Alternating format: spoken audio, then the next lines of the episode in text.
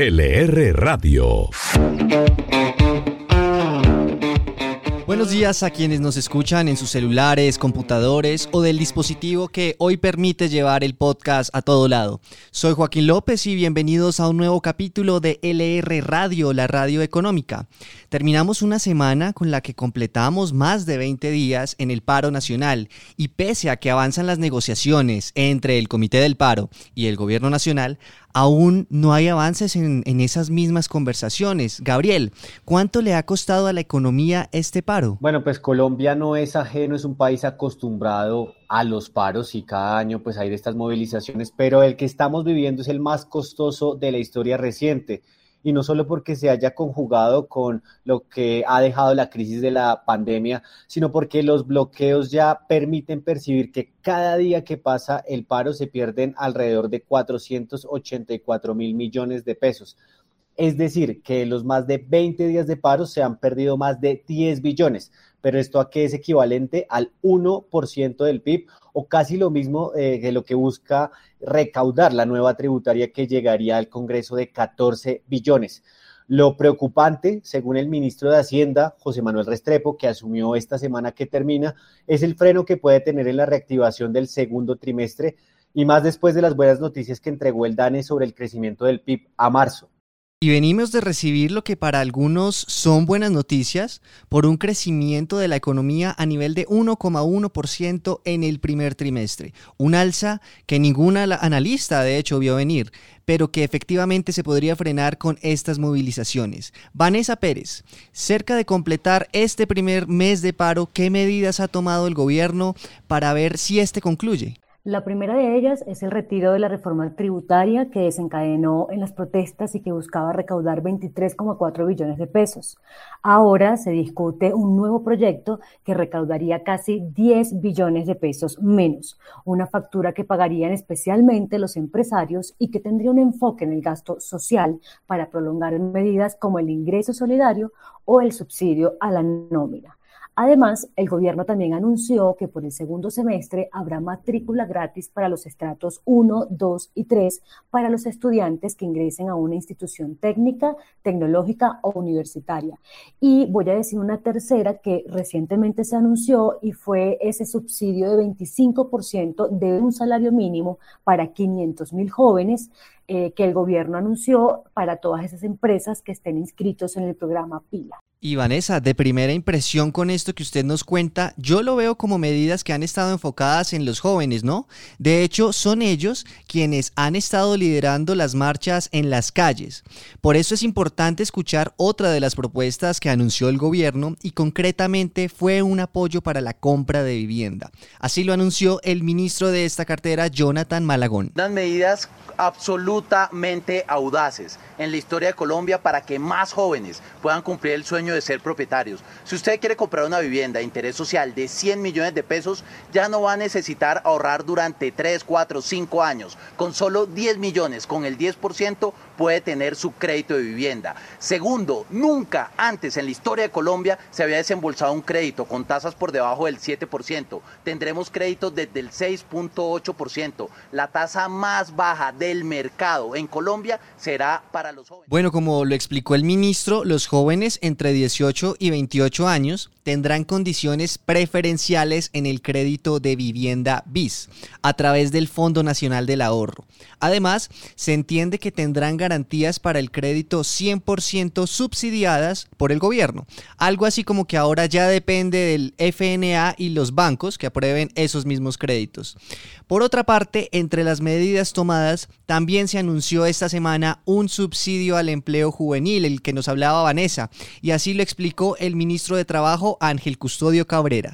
El gobierno nacional, para fomentar el empleo de jóvenes entre 18 y 28 años, entregará un subsidio equivalente al 25% de un salario mínimo para incentivar estas posibilidades. Lo importante es que el empleador afilia a ese trabajador en el programa PILA.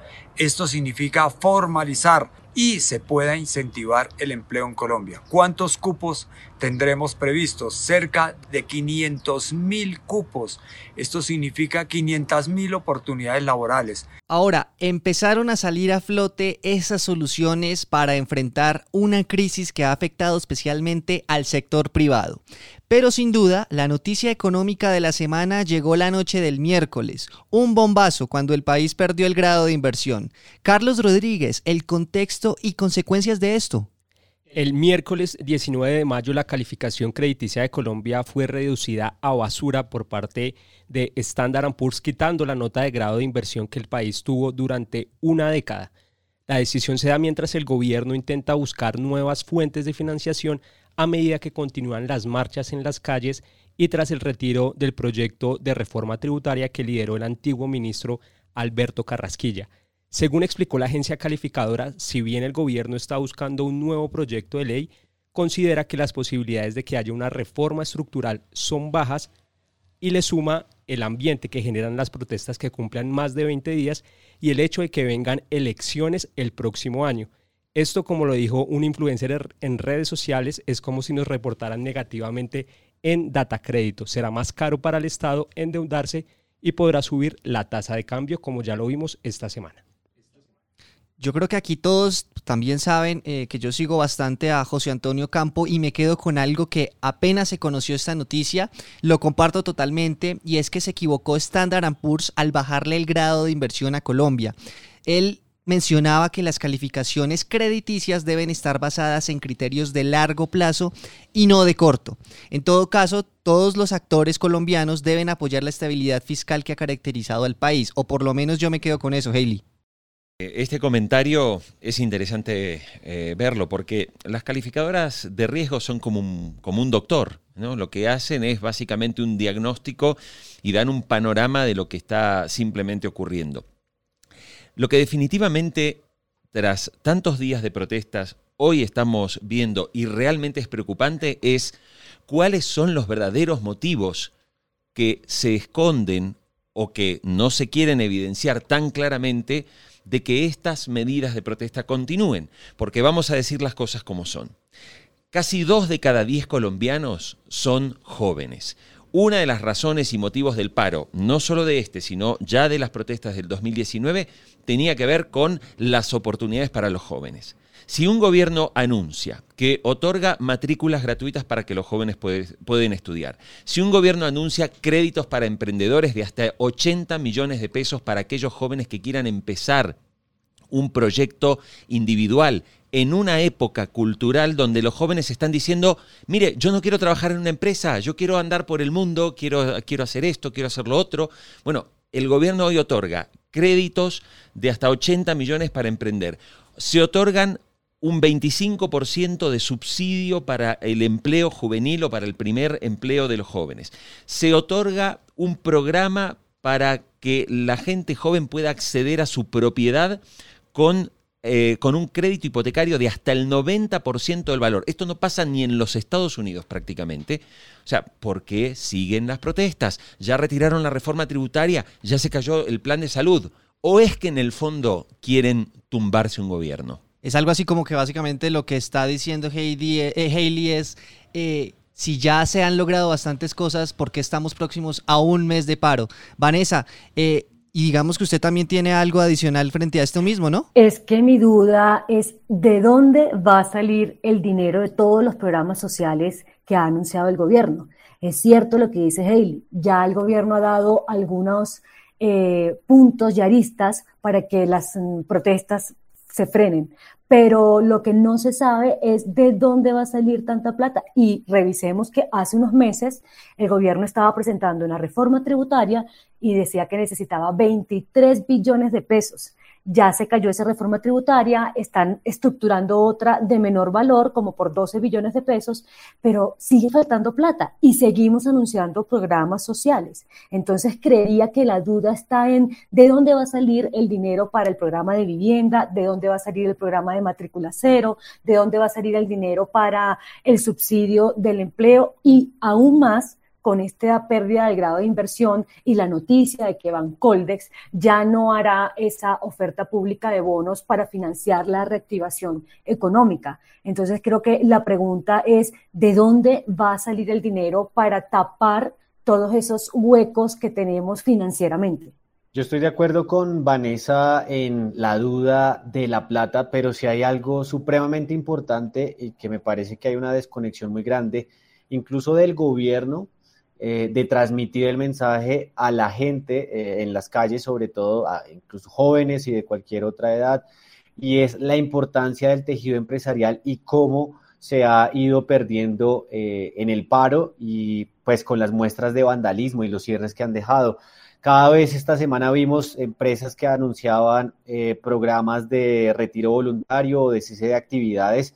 E incluso si ustedes hacen un sondeo por cámaras de comercio, incluso FENALCO en el Valle que sacó una encuesta reciente, 84% sobre el 80% de las empresas ha dicho que ha tenido que cerrar, sea por cierres o por bloqueos. Creo que la desconexión de la sociedad con el tejido empresarial, que es quien en últimas debe dar empleo y no el gobierno solamente a de programas sociales, eh, es algo que no ha calado y es un llamado entonces a que las personas que están en las calles se den cuenta de la importancia de las empresas para recuperar el país. En este momento estamos juzgando muy duro al gobierno Duque y eso no tiene sentido.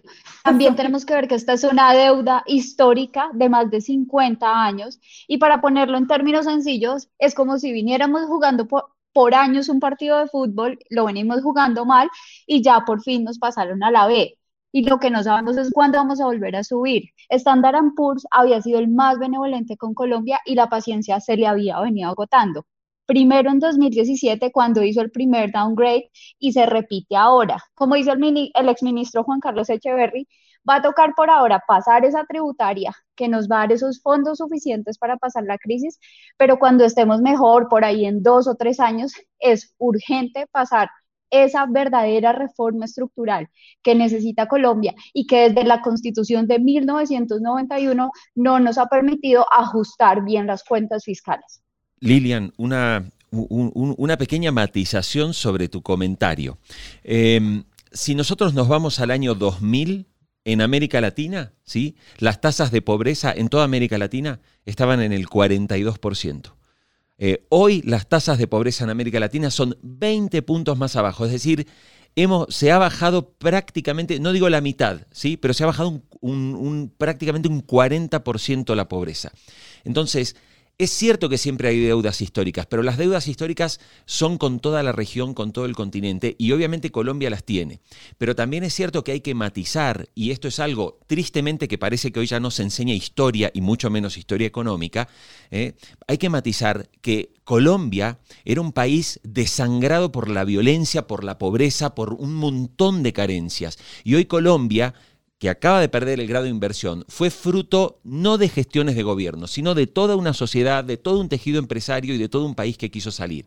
¿Por qué razón en este momento se están haciendo reivindicaciones que son deudas históricas, pero haciendo un planteo como si Colombia hoy fuera realmente el infierno del mundo? Por Dios, los invito a cruzar la frontera 10 minutos, 10 minutos a ver qué pasa del otro lado de la frontera al oriente de Colombia para saber lo que es el infierno. Y hoy pareciera, o sea, obviamente Colombia no es Europa, Colombia no es Estados Unidos, no es el Reino Unido, es Latinoamérica. Pero no nos olvidemos, si por favor no nos olvidemos, que hace apenas 20 años en este país 4 de cada 10 colombianos eran pobres y hoy, si bien ha subido la pobreza, las cifras son, mucho, son, son muchísimo mejores y esta pobreza también ha subido como consecuencia de una maldita pandemia global que está llevando pobres incluso a los países más desarrollados del mundo.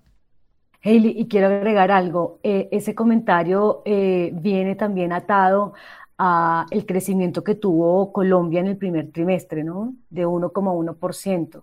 Creo que el mensaje, si bien no estamos bien, eh, el mensaje no es que somos los peores de la región, para que nos midan con ese rejo tan fuerte. Creería que, que en este momento, ¿qué tanto aporta que las calificadoras se vuelvan tan exigentes a la hora de analizar los países? Creo que también por ese lado deberíamos buscar como mayor apoyo.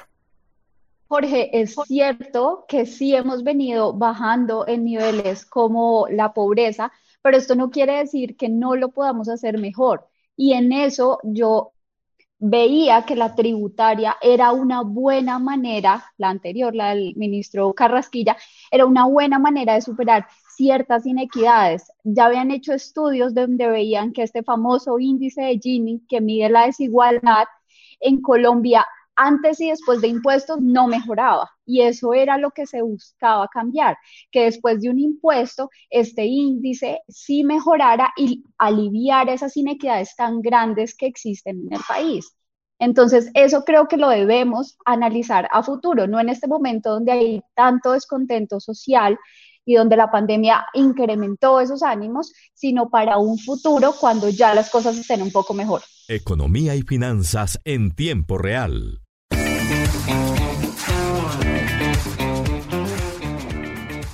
Pese a la crisis, las empresas continúan haciendo sus negocios, claramente. El grupo Nutresa, por ejemplo, anunció la compra de una nueva compañía, mientras que las empresas de coworking, de hecho una de las más afectadas con el COVID, se preparan para la época de la post-pandemia. Qué bueno ya hablar y acercarnos a ese término. Gabriel Forero, ¿qué hay detrás de esto? Bueno, dejemos un poco de lado las noticias negativas que rondan la macroeconomía y centrémonos en el sector empresarial. Como usted lo menciona, Nutresa informó que suscribió un acuerdo para comprar el 100% de las acciones de Belina Nutrición Animal, que es una empresa eh, costarricense que tiene varias subsidiarias en este país por alrededor de 28 millones de dólares, una transacción que está sujeta a que los reguladores del mercado la aprueben. Pero, ¿qué significa esto? que Nutresa entra a un negocio hasta ahora desconocido para ellos y es el de la producción, importación y comercialización de alimentos para animales. En Colombia, este mercado mueve alrededor de 3,7 billones de pesos. Y según dijo Carlos Ignacio Gallego, pues esto es un avance debido a que las familias en Colombia y en, los países de la región están aumentando su disposición a tener mascotas. Ahora me centro también por el lado de la construcción y es que las empresas de coworking Incluso tiene pensado hacer alrededor de 17 edificios que sumarían a la oferta de estos espacios 34 mil metros cuadrados. La empresa europea IWG espera abrir 15 nuevos edificios que sumarían alrededor de 32 mil metros cuadrados y la chilena Cowork Latam informó que en el país espera eh, añadir a los dos edificios que tiene unos 4 mil metros cuadrados. Por el otro lado, WeWork es más cauto y a pesar de que cerró algunos de sus espacios en Bogotá, dice que esperan concentrarse en los que ya tienen. Recordemos que suman 100 mil metros cuadrados en Bogotá, Barranquilla y Medellín. Hablamos el lenguaje de los triunfadores. LR Radio. Queremos reflejar que los negocios evidentemente no paran y por eso en la República lo hacemos con nuestro formato de Inside LR, la ventana de los empresarios, los gremios y del mismo gobierno para contar qué están haciendo. Carlos, ¿a quién tuvimos en el Inside esta semana? Los negocios no paran y esta semana tuvimos a Santiago Cardona, Country Manager de Mineros en el país, quien nos habló de los planes que tiene la compañía en Colombia y las inversiones que preparan para este año. Tenemos una estrategia a largo plazo de, aumentar nuestros niveles de producción hasta 500 mil onzas. Y, parte de desplegar esa estrategia, aparte de la compra de activos, como se han dado cuenta, 2013 compramos el activo en Nicaragua y 2018 el activo en Argentina, pues también tenemos unos programas de exploración y estamos preparando todo y aún nos faltan tareas por hacer, por, por hacer la, la, emisión en Canadá, que también va a ser una emisión en Colombia, lo que está aprobado, 25 millones en el mercado canadiense y 10 millones en el mercado colombiano. Los creadores de unicornios están en LR Radio. Bueno, no solamente los grandes empresarios son protagonistas de las noticias y de los reportajes del Inside LR, también tenemos la sección SOS Emprendedores, estas compañías más jóvenes que tienen un espacio para contar sobre sus proyectos. Lilian Mariño nos cuenta quiénes estuvieron esta semana. Tenemos a Mosen, ellos son un emprendimiento de ropa adaptada para personas que han perdido la destreza en sus manos por diferentes razones como enfermedades, algún accidente o la misma edad. Ellos lo que hacen son camisas para hombre, mujer y niño, que debajo de los botones tienen una una especie de imanes para eliminar ese impedimento al momento de ajustarlas. El propósito es que las personas puedan seguir usando este tipo de ropa y así seguir sus actividades al día a día. LR Radio, la primera radio digital de economía.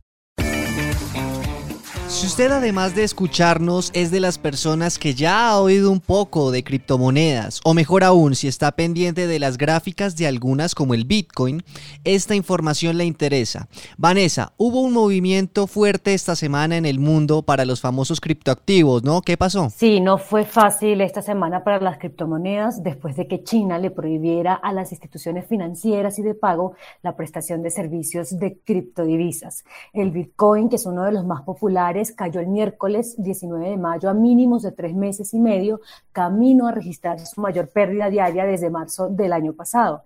En un momento eh, dado la capitalización bursátil de las criptomonedas se redujo en casi un billón de dólares. Además, el Bitcoin ya había estado bajo presión por una serie de tweets del ya acostumbrado CEO de Tesla, Elon Musk, que habla mucho del Bitcoin, que sumados a las noticias de China lo hicieron retroceder a un mínimo de tres meses y medio a 30.066 dólares. Recordemos que el Bitcoin llegó a estar por encima de los 60 mil dólares.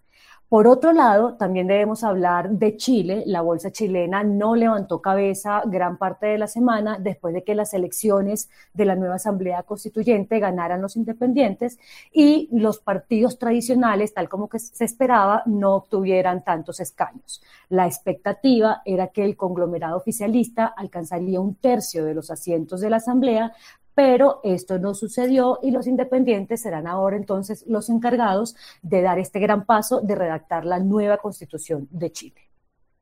Usted sabe, Joaquín, que la versión impresa del diario La República tiene algo que no tiene casi ningún periódico, y es que muchos de sus lectores lo leen de atrás para adelante. ¿Sabe por qué? Porque la sección Caja Fuerte es una de las más entretenidas y más valoradas por los lectores. Por eso es que en este episodio y en cada episodio tenemos nuestra sección de Caja Fuerte, presentado por Ana María Sánchez. Caja Fuerte. Los confidenciales que debes saber.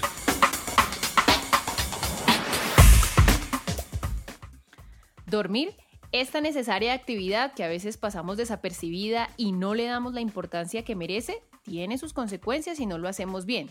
Ustedes saben, la idea es dormir entre 7 y 8 horas diarias. Y si por sus actividades no ha podido hacerlo, no se preocupe, porque un estudio de la National Library of Medicine reveló que sí se puede recuperar el sueño y escuche bien, porque va a necesitar de 4 días de sueño de 10 horas cada uno para recuperar una hora perdida. Así que piénselo bien cuando vaya a sacrificar su tiempo de sueño.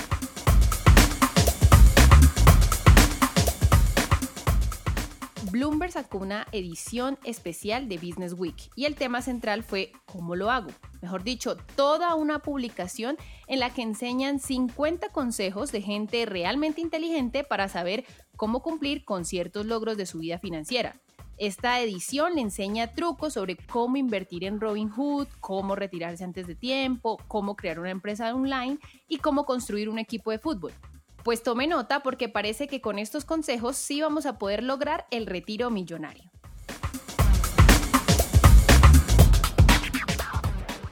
La situación actual de Colombia no está nada fácil. Y si creía que porque hay menos ingresos en los hogares los productos iban a tener menos demanda, pues no, porque con la incertidumbre empezaron las compras de pánico que han subido 150%. Esto según un estudio de Tiendeo. Además, hay artículos como el café que han subido su demanda 350%, el aceite 104% y el papel higiénico 98%. Era de esperarse, ¿no? Pues cuando llegó la pandemia, la imagen en los supermercados era de familias con hasta dos y tres carros de mercado llenos de papel higiénico y arroz. Ya quedó claro que quienes han padecido de COVID, una vez superado, se enfrentan a diferentes posibles secuelas. Unas muy conocidas como la falta de gusto y la falta de olfato, la capacidad reducida para respirar y pues entre otras. Pero ahora una nutricionista de la Universidad Nacional encontró que las personas afectadas por el virus, sin importar la edad, podrían padecer de sarcopenia, un tipo de obesidad que es común en adultos mayores y ahora empezó a verse en los jóvenes.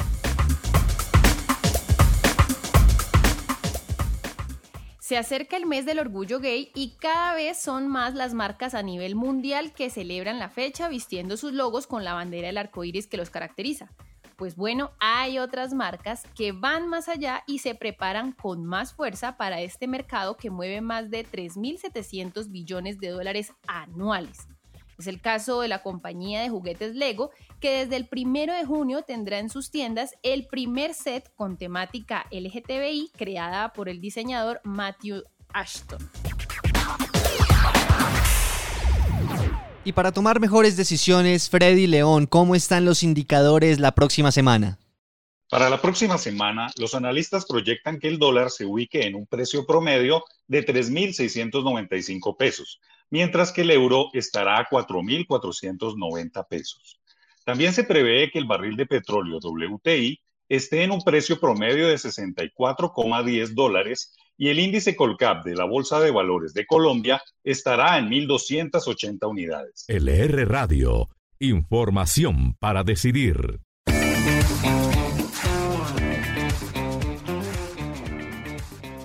Cerramos este episodio de LR Radio y ahora me quedo con un consejo o una noticia que cada, uno de las, que cada una de las personas en la mesa recomiendan. Yo por mi lado, eh, sabe mi pasión por la música y me quedo con algo y son los precios de que por fin apareció un concierto a 100% y en vivo como va a ser el Lula Palusa tenga en cuenta que hay boletas desde 350 dólares, que la verdad creí que iban a estar más caras. Ese, ese es mi consejo. Quiero recomendar este pequeño fragmento de audio del podcast del expresidente de España, Felipe González, que se refiere a los populismos. El populismo lo que hace en situaciones de crisis, en situaciones de agobio y de angustia, es ofrecer a los ciudadanos una respuesta simple a un problema complejo. Necesitan señalar a un culpable cuando fracasa la respuesta simple.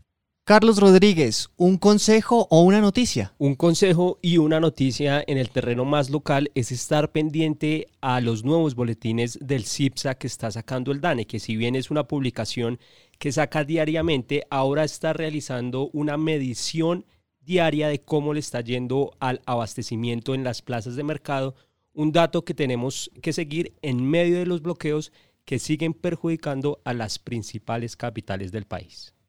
Gabriel Forero, ¿un consejo o una noticia?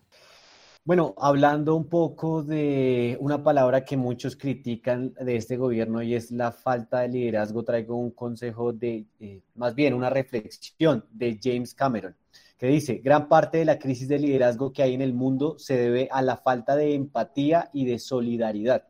Liderar no es un asunto técnico, es sobre todo cuestión de humanidad. Lilian Mariño, un consejo o una noticia. Tengo dos. Eh, por el lado de la noticia, es importante que sigan los índices de construcción que va a entregar el DANE el próximo viernes, ya que este es el sector que está impulsando en gran parte la economía este año. Por el lado del consejo, no olviden ahorrar sobre todo para el retiro en un futuro. Los expertos han señalado que la edad ideal para empezar, si se puede antes está bien, pero es a los 25 años. De lo contrario, es posible que no se va a tener suficiente dinero ahorrado para mantener el estilo de vida que se quiere y para poder retirarse a la edad adecuada. Y Vanessa Pérez, un consejo o una noticia. Una noticia, hay que estar pendiente. La próxima semana el gobernador de Santander va a definir con el Ministerio de Salud y con la Cancillería lo de la apertura de la frontera con Venezuela. Se sabía ya, se dio una fecha para el primero de junio, pero hasta ahora eso no se ha aprobado. La semana que viene van a ser los anuncios importantes porque las pérdidas por tener las fronteras cerradas eh, son cuantiosas. Jorge Haley, al comienzo de este programa usted me escuchó que yo dije que bienvenidos a los que nos escuchan por celulares, computadores. Yo a veces escucho incluso desde el Xbox, por eso hay varios lugares. Pero entonces, ¿cómo nos pueden encontrar las personas y cómo nos pueden escribir? Lo primero que hay que decir es gracias. Gracias a la gente y a ese alto porcentaje de nuestros oyentes que se quedan hasta el minuto final con un porcentaje muy por encima del promedio de lo que ocurre en el mundo del podcasting. Así que gracias. Pero si usted quiere invitar a otros amigos, conocidos, familiares, un primo, un cuñado, eh, a que nos escuche, le dice que vaya, a, puede ir a Spotify, si tiene Apple o puede ir a Google, pone LR Radio Podcast y allí lo va a encontrar. Con simplemente pulsar donde dice suscribirse, cada semana va a tener el episodio disponible, que también lo puede encontrar, por supuesto, en nuestro sitio del diario La República. Hasta aquí LR Radio y nos escuchamos, por supuesto, la otra semana. Muchas gracias. LR Radio.